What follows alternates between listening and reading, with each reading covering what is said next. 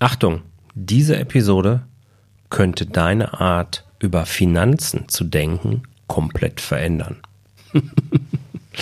Hallo, hier ist Jörg von jörg-roos.com. Ich freue mich, dass du auch heute wieder dabei bist. Heute begrüße ich dich zu einer ganz besonderen Folge, auf die ich mich sehr, sehr freue, denn ich habe heute Sven Stopka im Interview vom Podcast Vermögensaufbau abseits der Masse. Und genau das ist nun wirklich sein Motto. Er geht das Thema Vermögensaufbau für dich als Unternehmer, aber eben auch als Privatperson, also im Unternehmen und eben als Privatperson ein bisschen anders an als so ungefähr die gesamte andere Branche. Zudem verfolgt Sven ein wahnsinnig anerkennenswertes Ziel. Er möchte nämlich die Finanzbildung in Deutschland zumindest mal in den Schulen äh, komplett neu gestalten und da seinen aktiven Teil zu beitragen. Es hat sich ein sehr, sehr interessantes, sehr spannendes Interview begeben. Deswegen halte ich mich jetzt kurz und wünsche dir einfach viel, viel Spaß dabei.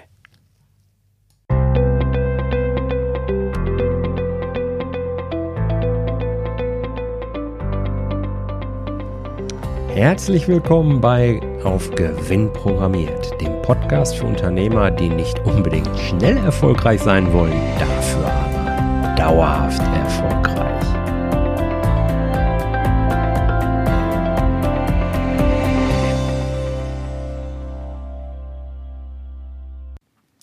Sven, du bist ein ausgewiesener Finanzexperte und eben auch erfahrener und erfolgreicher Unternehmer. Ich weiß von dir ja, du bist auch ein echter Netzwerker und über dein Netzwerk bist du täglich mit anderen erfolgreichen Unternehmern zusammen und ja auch sicherlich mit dem einen oder anderen sogenannten Experten. Wenn ich mich momentan so durchs Internet klicke und auch die Tagespresse studiere, fällt immer wieder auf, es gibt verdammt viele Experten da draußen, die reden zurzeit die Krise förmlich dabei. Einige sagen sogar, hm, achte auf die Weltwirtschaftskrise in den frühen 1900ern. Äh, das könnte jetzt auch eine sehr, sehr lange und harte Durststrecke werden. Und sie wird auf jeden Fall zeigen, wer hat seine Hausaufgaben als Unternehmer gemacht und wer eben auch nicht. Hm. Warum meinst du, sollte sich jeder Unternehmer trotzdem oder vielleicht sogar gerade deswegen mit dem Thema Geldanlage beschäftigen? Und welche Hoffnung kannst du meinen Hörern machen, dass es die Krise dann doch nicht geben wird? ja, das ist eine gute Frage, Jörg. Also fangen wir vielleicht mal damit an. Es gibt ja sehr viele Krisenpropheten oder äh, Schwarzmaler, wie man sie immer nennen möchte. Die gehen raus, versuchen bei den Menschen eines auszulösen, das sind Emotionen. Und Geld und Emotionen sind einfach ein Paar, was nicht zusammenpasst. Und es ist natürlich für einen Unternehmer, für, für einen Verbraucher ein sehr, sehr schwieriges Unterfangen. Denn wenn du dich mal selber zurückerinnerst an deine Schulzeit, du hast da zum Thema Geld und Finanzen nichts gelernt in der Schule. Oder wenn nur sehr rudimentär. Und dann geht das Ganze ja auch so los mit der Zeit. Du gehst in die Ausbildung rein, brauchst dein erstes Konto, kaufst den ersten Bausparvertrag, die erste Lebens- oder Rentenversicherung. Und dann ist ja die Frage, warum kaufst du solche Produkte? Weil von vornherein das Thema Sicherheit implementiert wird. Sicherheit steht bei den Deutschen immer an erster Stelle, wenn es um Thema Geldanlage geht. Und sobald das Wort Krise kommt, verfallen viele in eine Schockstarre und, und sagen dann, hey, ich muss raus aus Aktien und gut, ich bin ja gar nicht in Aktien investiert, ich habe ja eine sichere Lebens- oder Rentenversicherung oder einen Bausparvertrag. Und diese ganzen Schwarzmaler da draußen, wie sie auch mal heißen mögen, das kann ich nicht nachvollziehen. Denn eins ist ja auch klar, wenn ich jeden Tag sage, die Krise kommt, eines ist sicher, irgendwann habe ich recht. Und dann wird dieser Mensch oder diese Firma, wer das auch immer sagt, hochgefeiert. Der Experte hat es vorausgesehen. Weil das ist genauso eine Möglichkeit, dass wir in die Glaskugel schauen und sagen, was fallen nächste Woche für Lottozahlen. Wir können ein, zwei Richtige haben, nur die sechs Richtigen werden wir gar nicht treffen. Und die Krisen werden häufig damit ja, wie soll man sagen, die werden häufig damit vorausgesagt, es ist ja so schlimm, weil die, weil die ähm, Verbraucher, die Unternehmer werden Gelder verlieren, eine Rezession kommt und so weiter. Doch jede Krise ist auch eine Chance für jeden Investor. Denn schau doch mal die historischen Daten an. wenn wir zurückgehen, 1929, da gehen ja viele aktuell auch drauf ein, dass das kommen wird oder noch viel stärker. Der Markt ging damals 29 über 60 Monate, meine ich mich zu erinnern, um knapp 86 Prozent nach unten. Das ist das Negative. Der Aufschwung danach war 323 Prozent. So, und wenn du investiert warst im Vorfeld und bist einfach investiert geblieben, hast du am Ende trotzdem Ertrag gemacht. Deswegen ist es wichtig, Emotionen und Geld zu trennen. Sehr schön. Sehr schön. Überrascht mich auch gar nicht, dass du so differenziert antwortest und äh, vor allen Dingen, ähm, dass du nicht sagst, ja, vorsichtig, vorsichtig, die Krise kommt und alles wird ganz schlimm. Ich finde auch, in jeder Krise steckt eine Chance und ähm, Emotionen und Geld zu trennen, das ist schon mal der erste gute Nugget, den jeder mitnehmen darf. Sag mal, lieber Sven, wenn du jetzt einer Gruppe von Schülern gegenüberstehst, wie erklärst du denen denn, was du genau machst? das ist äh, eine gute Frage. Ich würde jetzt ganz locker sagen, ich bringe euch das bei, was euer Lehrer euch nicht beibringen wird. Nicht das wichtigste Thema überhaupt in der Schule. Ach so. Das Thema Geld. Ja, Fußball nicht, Fußball kann ich auch nicht spielen. aber das Thema Geld. Denn wir haben in Deutschland keine Finanzbildung. Wir lernen jeglichen Blödsinn in der Schule wie wir aus irgendwelchen mathematischen Formeln was ableiten können. Wir haben irgendwelchen Sportunterricht, wobei Sport natürlich wichtig ist. Wir lernen irgendwelche Fremdsprachen. Aber wir werden im Schulsystem in ein System reingedrückt, wo nicht jeder reinpasst. Und wenn du dich mal da dran erinnerst in der Schulzeit, du hast zum Thema Finanzen vielleicht mal Prozentrechnen gelernt, aber hat dir mal jemand in der Schule erklärt, sag mal, wie läuft überhaupt der Zinseszins? Wie investierst du richtig? Und das ist ja auch ein fortlaufender Prozess. Denn würdest du im Vorfeld wissen, was wichtig ist und wie du richtig investierst, würden die Deutschen viele Produkte gar nicht kaufen und somit würde höchstwahrscheinlich das Finanzsystem, wie es aktuell besteht, nicht mehr existieren können. Hm. Und ich würde dem Schüler einfach sagen, ich bringe dir das bei, was dich ein Leben lang begleiten wird und ich zeige dir, wie du sicher und erfolgreich am Ende investieren kannst. Oh, dann hast du eine Traube von Schülern um dich herumstehen. Wenn du Glück hast, je nachdem welches Alter gerade. aber jeder versteht es auf jeden Fall. Jörg, aber die Schulen boykottieren dieses Thema. Ja. Ich habe ja mehrmals versucht, an Schulen äh, mal so ein, zwei Unterrichtsstunden zu bekommen. Die Schulen blocken es ab mit dem Argument, das brauchen wir nicht. Das ist eigentlich crazy, ne? Ein, ein Skandal. Weil ja. warum bekommen die Schüler dieses Wissen nicht? Ich meine, wir können doch mal locker ein, zwei Unterrichtsstunden irgendwo ausfallen lassen. Das holen wir irgendwann nach oder irgendwann mhm. ist sowieso mal vielleicht ein Lehrer krank. Das Thema Finanzen ist bei uns in Deutschland sehr, sehr unterrepräsentiert. Mhm. Geld ist ein Tabuthema. Mhm. So, geh mal in die USA. Da spricht jeder offen über sein Gehalt. Sprichst du in Deutschland jemanden an und fragst, hey, was verdienst du? Oh, das geht dich nichts an. Das fängt ja schon damit im Kern an. Wenn wir über Geld nicht sprechen, können wir am Ende des Tages auch nicht gut investieren.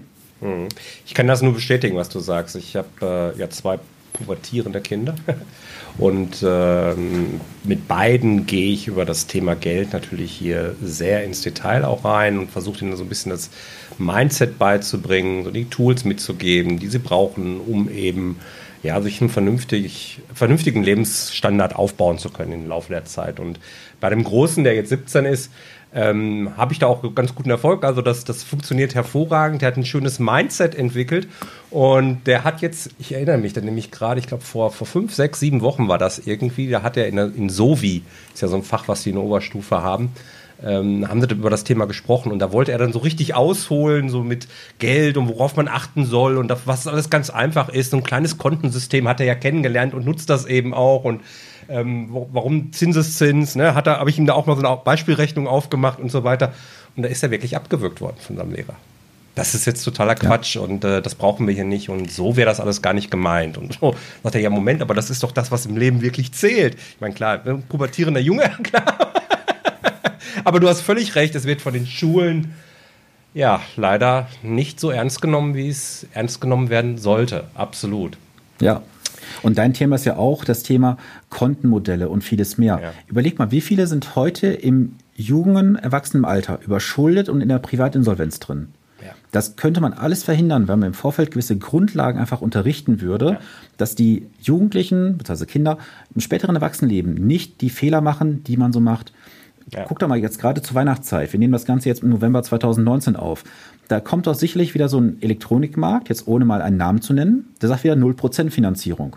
Das verleitet zwar jetzt ganz schnell zu sagen, super, ich hole mir die Flach, äh, Flachbildkiste für 999 Euro. Nur ich habe dann über 24 oder 36 Monate einen Liquiditätsabfluss auf dem Konto. Und wenn ich es jetzt aus meinen Investments raushole, weil ich es vielleicht aus reiner Emotion heraus kaufen möchte, muss ich mich fragen, was kostet mich dieser 999 Euro Fernseher am Ende des Tages nach 30 Jahren tatsächlich? Ja. Genau. Das ist eine wechselseitige Wirkung, die man betrachten muss. Entweder muss ich es aufnehmen oder ich muss es aus meinen Anlagen herausholen. Was kostet mich das Ding tatsächlich nach 20, 30 Jahren? Genau. Das ist, das ist nämlich einer dieser Kernelemente, die ich auch meinem Sohn mitgegeben habe. Und äh, bei meiner Tochter, die ist ein bisschen jünger, fange ich damit gerade an. Jetzt eben nicht zu sagen, pass mal auf, wenn du dir was kaufst, was jetzt, jetzt nicht ein Eis oder so, aber irgendwie was Größeres, dann überleg dir, was kostet das Ganze innerhalb der nächsten 20 Jahre? Weil du könntest das gleiche Geld ja nehmen und es eben anlegen und vielleicht mit einer Rendite von, ja, ich weiß, du springst mir gleich ins Gesicht, 6%, es geht mehr, ich weiß. Aber ähm, nehmen wir nur, nur die 5, 6% oder so, das ist ja für viele schon gut. Ähm, wenn du es anlegst, was würde aus diesem Geld dann eben werden, wenn du dir keine Ahnung, für 1000 Euro einen Computer kaufst oder irgendwie sowas. Ja. Und das, das sind da echte Augenöffner schon, das muss man ganz klar sagen, wenn man so mal rangeht. Du kannst auch dieses Beispiel mal nehmen, das bringe ich mal ganz kurz rein. Jetzt ist ja fast wieder Weihnachten. Mhm. Wie viele Kinder bekommen jetzt sinnloses Spielzeug geschenkt, mhm. wo Hunderte von Euro teilweise ausgegeben werden? Das mhm. Kinder freut sich dann für zwei, drei Wochen daran. Es steht in der Ecke und nach einem halben Jahr oder Jahr ist es eine Mülltonne. Ja. Deswegen ist auch mein Appell immer so an, an die Eltern, an die Großeltern und Pateneltern. Lasst diesen ganzen Spielzeugkram einfach mal weg, macht einen Umschlag, investiert das Geld vernünftig. Und mit investieren meine ich jetzt nicht auf sogenannten Kapitalverwahrprodukten wie ein Sparbuch oder Tagesgeld. Das ist völlig sinnfrei. Ähm, mhm. Wenn ich einen Zeitraum habe von zehn Jahren und mehr, kann ich mein Geld sicherlich gewinnbringender investieren als auf ein Sparbuch oder Tagesgeldkonto. Ja, gut, da bin ich jetzt aus der Elternbrille natürlich äh, etwas anders gepolt. Ich sag mal, die, was die ganzen Geschenke zwischendrin angeht, gebe ich dir völlig recht. Da darf man sich ja durchaus reflektieren. Ähm, an der Ecke spielt dann die Emotion gerade zu Weihnachten zumindest bei uns in der Familie auch eine große Rolle. Und ähm, ich liebe es einfach, wenn Kinder da stehen und strahlende Augen haben, weil sie irgendwas bekommen haben. Ja, das sollte schon irgendwie sinnvoll sein und äh, dann darf das auch mal ein bisschen teurer sein. Dann ist das halt so. Ähm, also Geld geschenkt an Kinder zu Weihnachten, hm, bin ich jetzt anderer Meinung, aber grundsätzlich hast du natürlich völlig recht. Das mag ja jeder für sich dann am Ende des Tages absolut, wie das macht. Absolut, absolut. Man hört aber auf jeden Fall raus, ähm, dass du eben eine sehr etwas andere Sicht auf das Thema Geld und Finanzen mitbringst und dass du jetzt nicht so in diesen klassischen Vertreter äh, Sumpf äh, reingehörst. Ich weiß ja auch, du bist äh, sogenannter Honorarberater. Das ist ein Begriff, den kenne ich jetzt schon etwas länger, als ich dich tatsächlich kenne. Das sind aber jetzt auch schon zwei, drei Jahre irgendwie. Ähm, aber ich glaube, viele da draußen wissen nicht genau, wo ist der Unterschied zwischen dem klassischen Finanzberater, Versicherungsvertreter und so weiter und dem Honorarberater. Und by the way, warum gibt es davon so wenige? Okay, also es gibt aktuell ähm, knapp 190 Honorarberater in Deutschland, die entsprechend so registriert sind. 190 in Deutschland, muss man sich mal vorstellen. In ganz Deutschland. Ja. Nichts. Ja. Die sind nur 190. Ja. Und ich sage mal ganz bewusst, das sind echte Honorarberater. Okay. Es gibt halt in der Gewerbeordnung, wo wir unterliegen, zwei entsprechende Paragraphen. Das ist der Paragraph 34f Gewerbeordnung und der Paragraph 34h Gewerbeordnung. So, in dem Paragraphen 34f kannst du Provision und oder Honorar machen. Der 34H darf nur Honorare nehmen vom Verbraucher, vom Mandanten. Er darf sich nicht von anderen Dritten vergüten lassen. Das wird jedes Jahr über einen Wirtschaftsprüfer testiert und belegt gegenüber der Aufsichtsbehörde, in diesem Fall für mich in NRW die IAK. Und wenn jetzt jemand rausgeht und sagt, ja, ich bin Honorarberater und habe im Impressum stehen, zum Beispiel auf der Internetseite, Zulassung nach Paragraph 34f, würde ich mir immer die Frage stellen als Verbraucher oder als Unternehmer natürlich auch, warum hat er die Tür für die Provisionen noch offen? Mhm. Genau. So, und nimm doch dieses profane Beispiel. Du bist Unternehmer und hast einen Steuerberater. Stell dir vor, du sitzt beim Steuerberater und der Steuerberater sagt dir, Jörg, ich habe dich jetzt ein Jahr lang beraten, Jahresabschluss gemacht und alles drum und dran und ich schicke dir keine Rechnung, mich bezahlt das Finanzamt. Wie würdest du damit gehen? Mies natürlich. Genau, weil du kannst gar nicht herausfiltern, hat er jetzt in deinem Interesse gearbeitet oder im Interesse des Finanzamtes. Genau. Das gleiche gilt auch letztendlich beim Finanzberater, Versicherungsmakler, Honorarberater, Geldberater, wie sie alle heißen. Du musst dich immer fragen, was kostet mich am Ende die Dienstleistung tatsächlich? Mhm. Und es ist in Deutschland leider Gottes die einzigste Branche, nämlich die Finanzdienstleistungsbranche, wo nicht gefragt wird, was kostet mich das? Weil jeder glaubt, die Beratung ist kostenfrei. Dass aber im Hintergrund Tausende oder Zehntausende von Euro an Provisionskosten entstehen, das wissen die wenigsten. Mhm. Wie stehst Und deswegen du? gibt es wahrscheinlich. wenn ich mal ganz kurz an der Stelle rein darf, weil ja. da fällt mir nämlich gerade wieder was ein. Es gab ja in den letzten Jahren durchaus auch von der Regierung gepusht äh, verschiedene Ansätze, um gerade dieses Thema Kosten einer Beratung transparenter zu machen. Jetzt gibt es ja ganz in den 500 Seiten AGBs, die es immer so da mitgibt, wenn man irgendwie einen kleinen Bausparvertrag oder sowas abschließen möchte, äh, gibt es ja jetzt auch irgendwie mindestens eine halbe Seite, wo es dann was zu Kosten gibt. Ähm, sind die wirklich immer allumfassend oder wie siehst du das? Oder ist da immer noch viel, naja, Augenwischerei, sagen wir es mal so drin, vorsichtig? Es ist eine Augenwischerei, ehrlich gesagt. Denn nehmen wir mal das Beispiel in der Rentenversicherung. So, da wird ausgewiesen 2,5 Prozent Alpha-Kosten, also Abschlusskosten. So, jetzt gibt es da durchaus Unternehmen, die immer noch mehr als 2,5 Prozent Provision bekommen von der sogenannten Bewertungssumme oder Beitragssumme. Mhm. Das wird so gerechnet, du nimmst deinen monatlichen Beitrag mal Zahlungsweise, also in diesem Fall mal 12, mal Laufzeit. Dann hast du eine Summe. Und darauf bezahlst du dann halt die 2,5 Prozent. Mhm. Jetzt ist es ja üblich, dass meistens die Vertreter dann nochmal reinpacken, Dynamik. Das heißt, jetzt machst du 100 Euro im monatlich als Beitrag und nächstes Jahr kommt 5 Euro obendrauf. Die 5 Euro werden ja wieder verprovisioniert für die nächsten 29 Jahre zum Beispiel. Das wird aber in diesen Hochrechnungen gar nicht ausgewiesen. Das heißt, du siehst die Kosten zum Abschluss jetzt aktuell, aber die expliziten Kosten am Ende nach 30 Jahren, die siehst du gar nicht. Und damit sind auch alle Hochrechnungen völlig für den Hintern, die da gemacht werden, mit 3, 6, 9 Prozent. Denn es gibt noch viel mehr Kosten, die gar nicht ausgewiesen werden. Und das ist auch der Grund, warum die meisten Kunden insbesondere bei Lebens- und Rentenversicherung, nach weniger als zehn Jahren aussteigen, weil sie einfach sagen, das bringt mir nichts mehr. Mhm.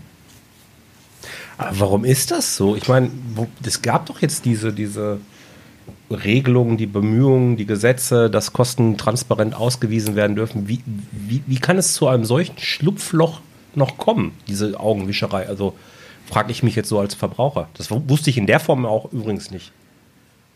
Ich kann es ja nicht sagen, ehrlich gesagt, aber ich denke mal, das ist ein bisschen Lobbyarbeit. Lobby, weil ne? du brauchst ja. ja nur oben sagen, wir machen eine Transparenz. Transparenz, ja, wir sagen, was der Abschluss kostet. So, aber was kostet das über die Jahre hinaus? Hm. Und das ist ja das Profane bei der ganzen Sache. Keiner beschäftigt sich mit den Kosten. Denn alle rechnen immer schön hoch. Du kriegst ja irgendwann 100, 200, 300.000 Euro raus, wenn du durchhältst. Aber ich kann dir auch einen Zettel ausdrucken, schreib drauf, du gibst mir heute eine Summe von 10.000 Euro und kriegst am Ende 50.000 hm. Euro raus. Du willst doch wissen, was passiert mit meinem Geld überhaupt? Und das ist ja wieder das Thema, was ich gerade schon angesprochen habe. Wir wissen ja gar nicht, wie das Geldsystem funktioniert. Wo investieren wir? Warum investieren wir so? Mhm. Das ist so ein bisschen vergleichbar, wenn ich mal die Brücke zu meinem Schwerpunktthema machen darf, wenn Leute immer nur auf den Umsatz gucken und nie auf den Gewinn. Genau. Ja, ich habe ich hab immer wieder, äh, auch hier, wenn ich in meinem Mentoring-Programm habe, ich immer wieder Leute, äh, ich frage so relativ am Anfang, was sind denn so deine Ziele, wo willst du denn wirklich hin? Und eigentlich will ich relativ tief mit dieser Frage dann, und mich interessiert eigentlich jetzt nicht irgendeine Eurozahl, aber in 80 Prozent der Fälle kommt wirklich, ich möchte so wie X als Umsatz machen. Mhm. Ja. Schön. Okay. Nehmen wir diese Summe X, diese 500, 600, 700, 800.000 Millionen, was weiß ich was, und dann eben ja die Kosten, dann machst du Verlust, hast dein Ziel erreicht und bist du glücklich? Nö. Ja, schön, schönes Ziel. Genau das ist das ja letzten Endes. genau das ist das ja letzten Endes. Ach ja, herrlich. Okay, so da, da bist du als Honorarberater, der natürlich äh, voll sich dem Thema Honorar, jetzt sind wir so ein bisschen davon abgekommen, verschrieben hat, ähm, natürlich völlig frei. Du legst das offen. Ähm, was zeichnet dich als Honorarberater jetzt konkret aus? Was sind so die drei größten Vorteile von mir aus, die ich als Unternehmer habe eben, wenn ich eben mit dir als Honorarberater meine Finanzen, also all das, was so übergeblieben ist, nachdem man mit mir zusammengearbeitet hat, verwalten möchte? okay, ähm, fangen wir mit dem wichtigsten Teil an. Es ja. ist so, dass ja oft die Kosten für, den, für das Produkt, für die Beratung an den Anlagesummen ab, abhängig gemacht wird. Mhm. Und da bin ich anders unterwegs. Bei mir gibt es eine kleine Pauschale und dann läuft es über eine kleine jährliche Fee letztendlich. Ähm, das heißt, es ist völlig egal, ob du jetzt bei mir 10.000, 100.000, eine Million oder 5 Millionen anlegst. Es kostet das gleiche Geld.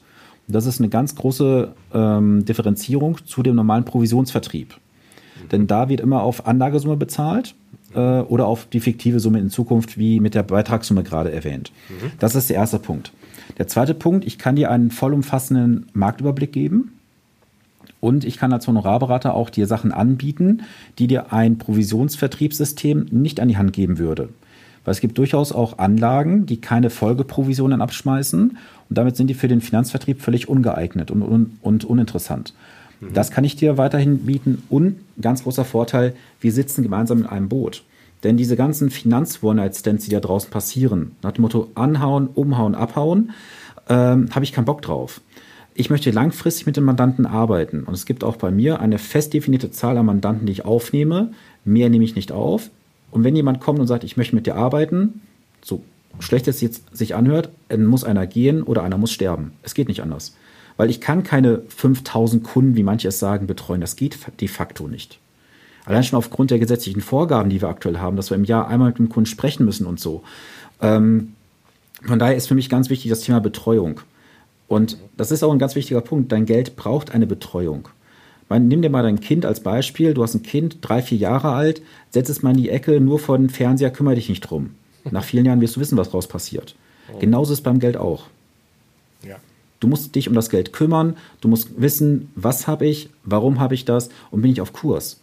Denn du bist ja im Bereich von Finanzplanungen auch für Unternehmen unterwegs. Ja. So, jetzt gehen wir in den Bereich des Privaten rüber die meisten Menschen haben gar keinen finanziellen Anlageplan. Und ich habe das in meinem Podcast ja auch schon mal erwähnt, dieses Beispiel. Stell dir mal vor, du setzt sie ins Auto hinein, drückst aufs Knöpfchen und sagst im Auto, navigiere mich.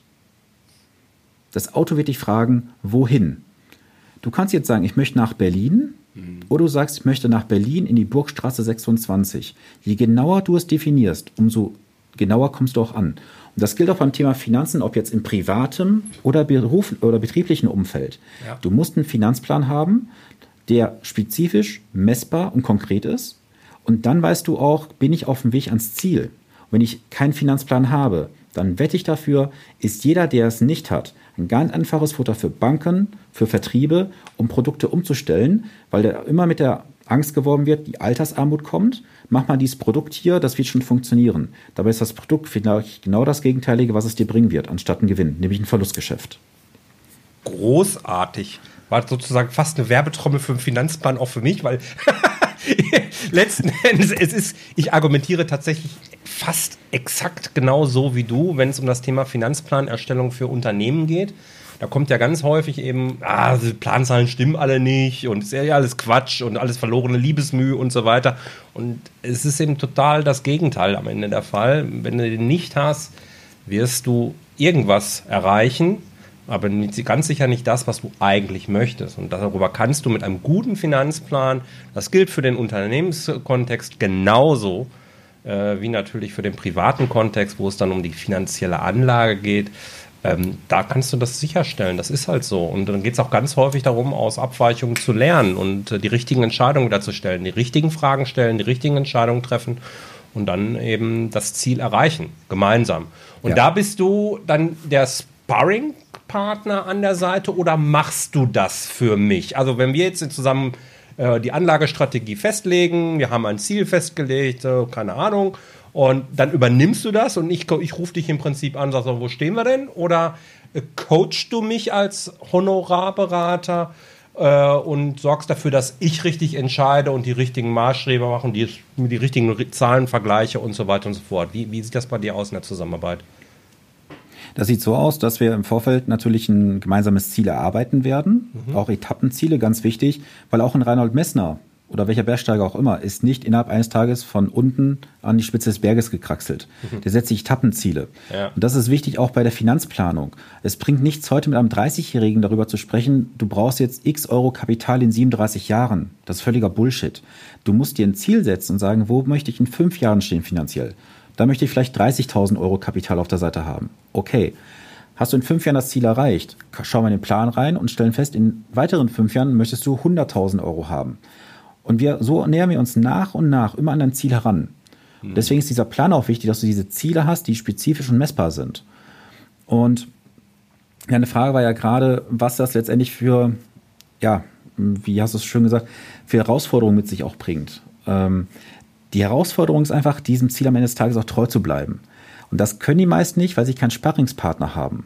Mhm. Der Sparringspartner ist elementar wichtig bei einer Planung. Warum? Weil du siehst es immer aus deiner inneren Sicht heraus, aber es ist wie beim Coach auch, der sieht es von außen. Und wenn du von außen einen Impuls bekommst, denkst du darüber nach und sagst, alles klar, er hat ja durchaus recht. Du fällst, verfällst aber sehr häufig in alte Muster hinein. Und gerade wenn es um das Thema, wie eingangs besprochen, Krise geht. Mhm. Was meinst du, wie viele Gespräche ich die letzten Wochen hatte? Soll ich jetzt meine Gewinne, die ich habe, mitnehmen? Soll ich das Geld aufs Konto packen? Wo ich immer sage, Leute, lasst euch von diesen Märkten nicht verunsichern, vertraut dem Markt und seht den Markt nicht als Feind. Hm. Von daher, ein Honorarberater ist ein Sparringspartner, wenn er es richtig macht. Ja, großartig. Und wie viel, wie viel Hunderttausende von Euros darf ich auf der hohen Kante liegen haben, damit es sich lohnt, mit dir zu reden? Oder damit du Lust hast, mit mir zu reden, sagen wir es mal so. Ach, das ist eigentlich egal. Ähm, ja. Ich sagte ja bereits, dass es nicht abhängig ist von der Anlagesumme. Ja. Es gibt eher bei mir so eine Differenzierung zwischen demjenigen, der in einer laufenden Dauerbetreuung ist und demjenigen, der halt zwischendurch mal eine Beratung einkauft oder eine äh, Betreuung bekommt. Es lohnt sich bereits ab irgendwo monatlich 150, 200, 250 Euro sicherlich mal ein Gespräch zu suchen. Und es gibt für mich immer einen ganz klaren Standpunkt in den Werten, ich werde nur dann jemand persönlich beraten, wenn ich ihm einen echten finanziellen Vorteil liefern kann. Und mal angenommen, du hast jetzt jemanden, oder wie vor kurzem auch, da kommt jemand auf mich zu und sagt, du, ich habe hier 5000 Euro auf der Kante liegen, habe ich mir mühsam erspart und kann monatlich 100 Euro investieren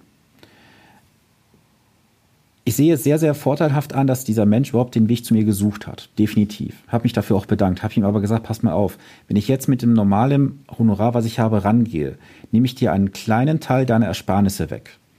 Lass uns darüber reden, dass wir uns ein, zwei Stunden hinsetzen. Wir rechnen das auf einen normalen Stundensatz ab. Ich coache dich so weit, dass du weißt, wie du umgehen musst mit der ganzen Sache. Wir machen gemeinsam einen Plan und du setzt erstmal alleine um. Ich schaue von außen mal drauf, und wenn du dann an einem gewissen Punkt bist, den wir auch definiert haben, dann kommst du auf mich zu und dann gehst du in die Dauerberatung und Dauerbetreuung bei mir rein. Denn es bringt nichts jetzt zu sagen, äh, auf Biegen und Brechen muss ich ein Honorar verdienen. Ja. Das möchte ich einfach nicht, weil über kurz oder lang wird derjenige mir viel mehr dankbar sein, wenn ich ihm sage, der hat mir vielleicht vor zwei, drei Jahren mal gesagt, er nimmt kein Geld dafür oder nur überschaubar für die zwei Stunden und hat mir da keine tausend von Euro weggenommen. Ja. Und es lohnt sich natürlich, je höher die Summe, umso schöner ist es für mich am Ende des Tages, weil ich mich da mehr austoben kann.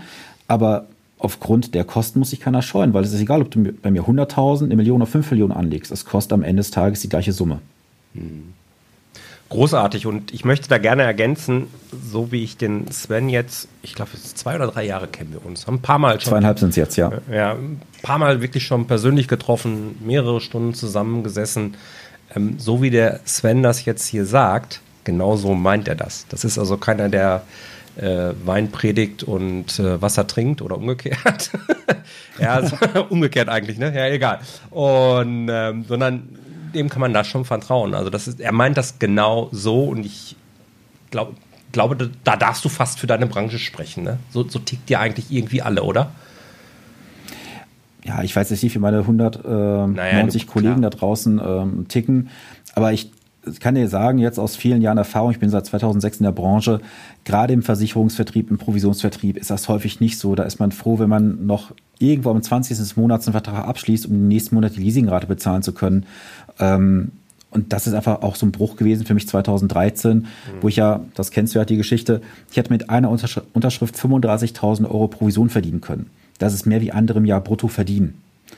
Und das war für mich ja damals der Bruch zu sagen, ich drehe dem Provisionssystem den Rücken zu. Weil es ist so perfide, wenn man sich damit auseinandersetzt. Da werden die Menschen übervorteilt, denen wird ein guter Glauben verkauft. Und am Ende ist es einfach nur Schall und Rauch. Ja, großartig. Ja. Ja, ich, das ist auch eine der Geschichten, die mich tatsächlich gecatcht hat, als du mir die das erste Mal erzählt hast. Ich glaube, ich habe es jetzt das dritte oder vierte Mal gehört.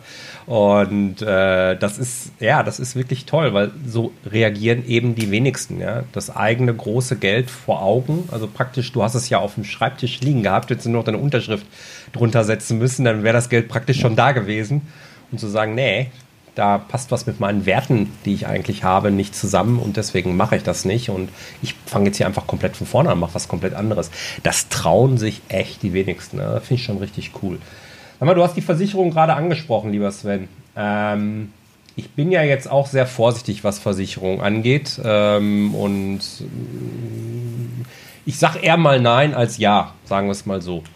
Ähm, aber es gibt sicherlich gerade als Unternehmer auch Versicherungen, wo du mir sagst, Ros, die Versicherung, weiß ich nicht, die zwei, drei, vier Versicherungen, keine Ahnung, die sollte wirklich jeder Unternehmer umgehend haben. Welche wären das? Und welche sollte er sich ja. vielleicht auch sparen? Also vielleicht gibt es sowas auch.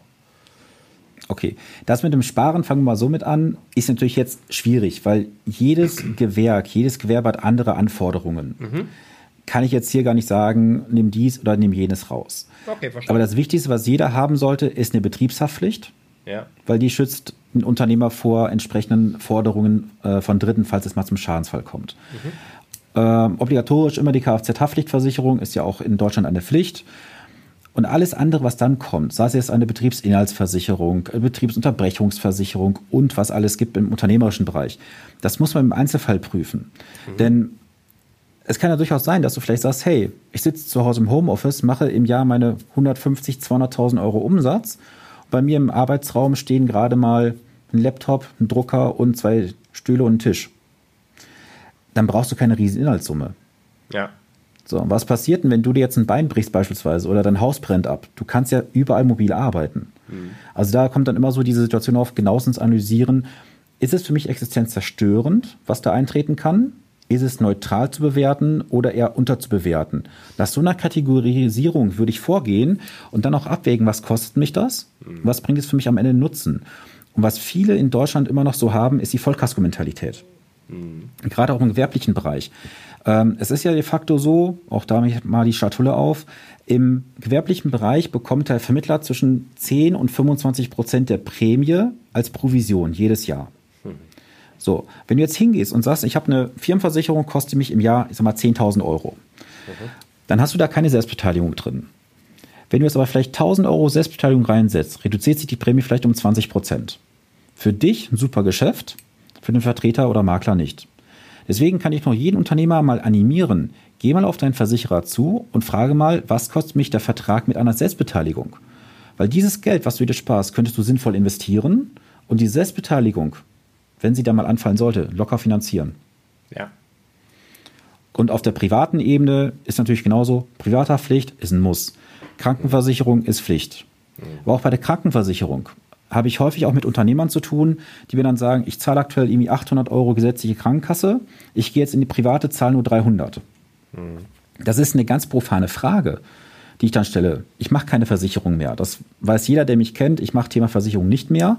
Aber diese Frage mal zu stellen, auf was verzichtest du denn an Leistungen? Ja, nix. Ich habe ja dann ein Bettzimmer Chefarzt. Hm, okay.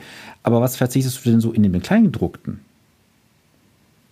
Weil stell dir das mal auf der anderen Seite vor. Du gehst jetzt, was fährst du für ein Fabrikat, Jörg? BMW. Aktuell? BMW. BMW, so. Du gehst zum BMW-Händler. Sagst dem BMW-Händler, pass mal auf, ich möchte einen Fünfer haben mit der und der Ausstattung. Du gehst zum Vorführmodell und er sagt, alles klar, Jörg, haben wir hier stehen, kostet dich 60.000 Euro. Daneben steht ein Auto, auch ein Fünfer von außen, da steht ein Preisschild von 30.000 Euro dran. Welche Frage stellst du dir in diesem Moment? Wo ist der Unterschied? Genau. Von außen beides ein Fünfer BMW. Mhm. Aber eine Differenz von 50 Prozent des Kaufpreises. Da schaltet der Kopf sofort und sagt, wo ist der Haken? Genau. Beim Versicherungsbereich, gerade so im Bereich der Krankenversicherung, Gewerbeversicherung, fragt keiner da mal nach.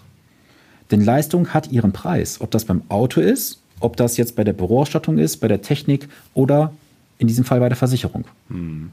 Den logischen Menschenverstand einfach mal einschalten und auch kritisch hinterfragen. Hm. Großartig. Großartig. Vielen Dank, lieber Sven. Das äh, sind andere Ansätze, darüber nachzudenken. Das gefällt mir. Ähm, ich möchte ja hier in diesem Podcast vor allen Dingen auch dazu animieren, dass die Unternehmer wirtschaftlich gesunde Unternehmen aufbauen. Und für mich persönlich, wenn ich mit den Unternehmern rede, sind das immer zwei Sachen, die da besonders prägnant sind. Das eine ist eine vernünftige Kostenstruktur zu haben, die sich einfach im Markt gezeigt hat in den letzten 20, 30 Jahren, egal welche Branche man so hat. Und das andere ist eine Liquiditätsreserve. Das Thema Kostenstruktur möchte ich mit dir jetzt hier nicht reden, aber über das Thema Liquidität, das sind wir nämlich sehr schnell, sehr schnell zusammen. Ähm, ich sage meinen Kunden immer, und ich weiß, dass ich da äh, konträr gehe zu manchen anderen da draußen, mindestens sechs Monate sollte ein Kunde Liquiditätsreserve haben. Was meine ich mit Liquiditätsreserve? Sollte ich vielleicht auch kurz definieren. Ich meine damit, wir stellen uns einfach mal vor, absoluter Worst Case, von heute auf morgen bricht dein Umsatz auf 0% ein. Du verdienst einfach nichts mehr. Wie lange kannst du in deinem Business weitermachen, ohne irgendwie an der Substanz was verändern zu müssen? Das sind ganz klassischerweise, sind das dann eben so die Fixkosten, die mindestens gedeckt werden müssen. So, und die solltest du also mindestens in, für sechs Monate vorliegen haben.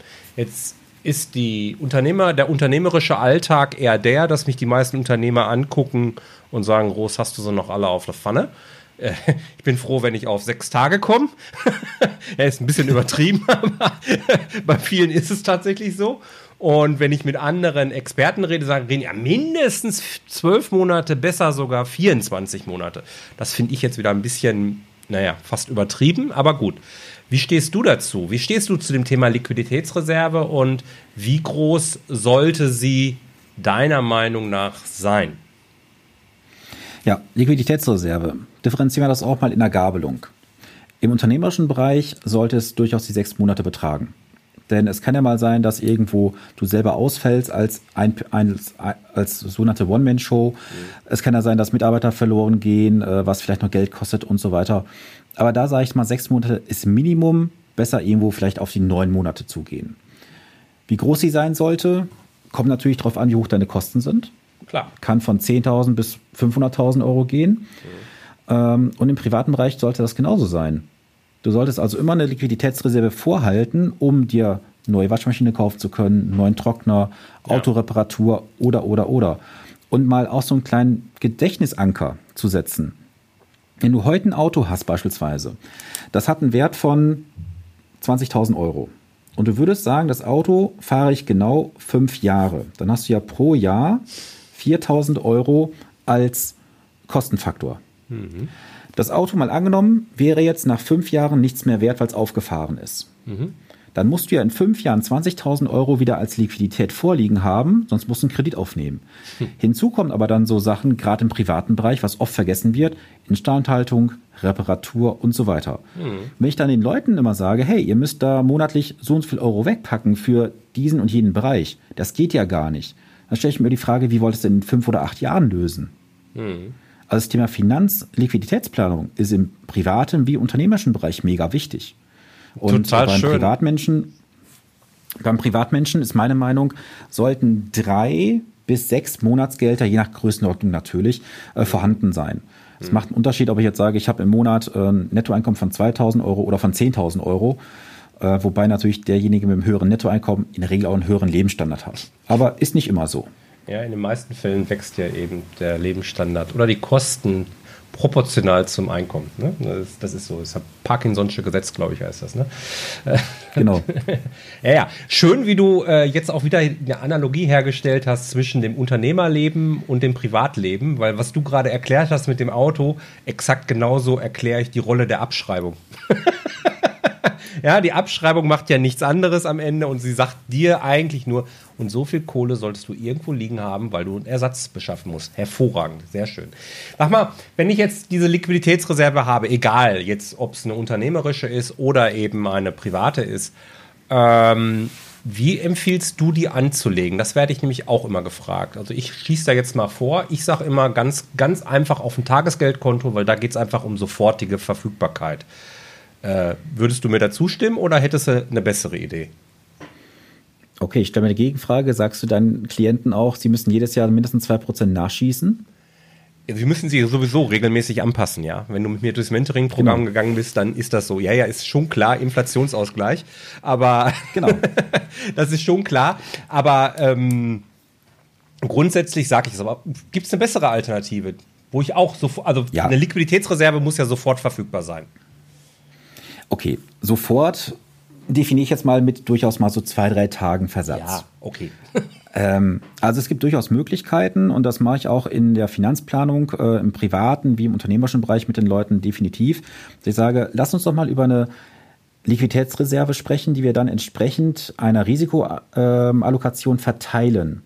Und oft kommt dabei heraus, dass man das auf eine Investmentlösung packt, die jeden Tag verfügbar ist, mit geringen Schwankungen auskommt und der Ertrag immer noch so historisch jetzt auf die letzten fünf Jahre bei ungefähr dreieinhalb bis vier Prozent liegt. Mhm.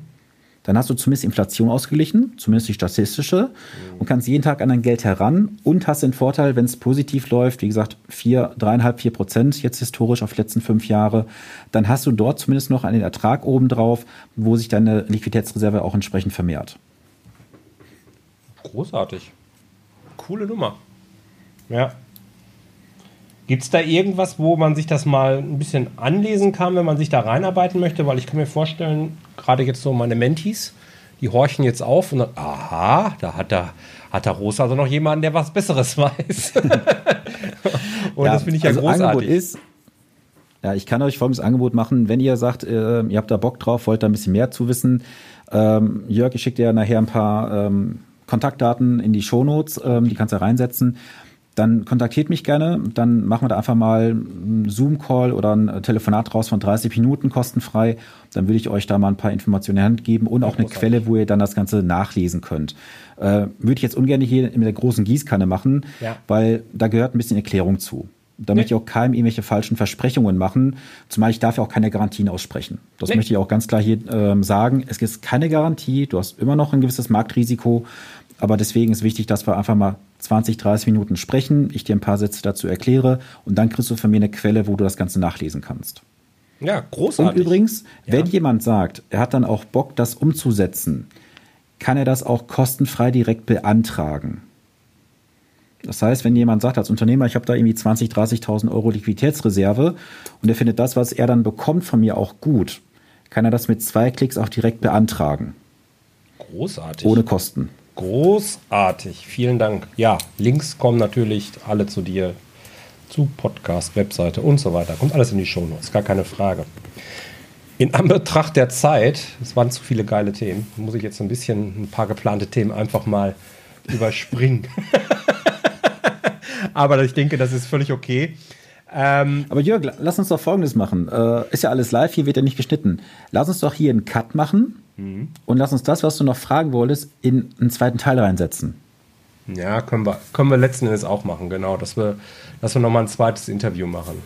Genau, dann machen wir das genau so. Das passt nämlich eigentlich an dieser Stelle ganz gut, weil ich würde jetzt ganz gern ja, so ein bisschen was zu dir und äh, deinem Business noch erf äh, erfahren und ja, von deinen Erfahrungen vielleicht auch so ein bisschen profitieren können. Das wäre sehr spannend. Das machen wir es genau so. Live und ungeschnitten, völlig ungeplant. Wir machen daraus einen zweiten Teil. Klasse. Gut. Das war der erste Teil des spannenden Gesprächs mit Sven Stopka. Vielen Dank, lieber Sven, für die ganz tollen Tipps, die du mir und eben meinen Hörern gegeben hast. Lieber Hörer, wenn du Lust hast auf den zweiten Teil, den wir gerade ja spontan beschlossen haben, dann spring einfach direkt rüber. Dort steigen wir direkt ein und es geht direkt weiter mit dem Gespräch. Ich freue mich, wenn du wieder dabei bist. Bis dahin, alles Liebe, bleib erfolgreich. Dein Jörg. Ciao.